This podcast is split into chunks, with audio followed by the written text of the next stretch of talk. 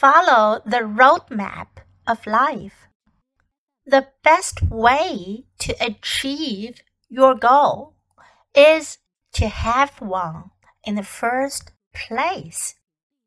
As obvious as it sounds, there are plenty of people who have no real goal in life. When asked, they'll answer that their aim is to be happy. But what does that really mean? To achieve what you want in life, you need to set goals. If you don't have direction, you have nothing to aim for. Without a target, you are shooting blanks into the wind.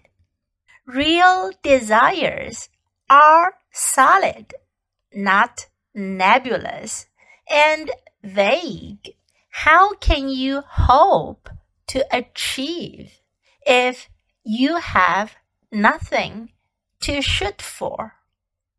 Be definite. Set well defined goals. As you do, you will discover a map to a better life. It doesn't matter if these goals are small at first.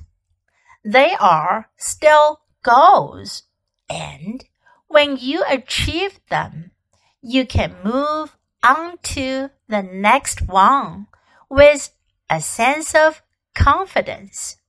Set an achievable goal today and relish journeying toward your destination.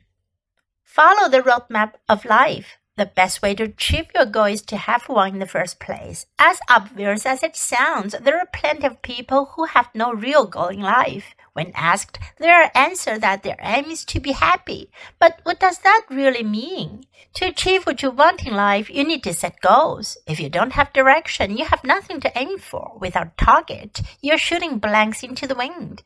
Real desires are solid, not nebulous and vague. How can you hope to achieve if you have nothing to shoot for? Be definite. Set well defined goals. As you do, you will discover a map to a better life. It doesn't matter if these goals are small at first, they're still goals, and when you achieve them, you can move on to the next one with a sense of confidence. Set an achievable goal today and relish journeying toward your destination.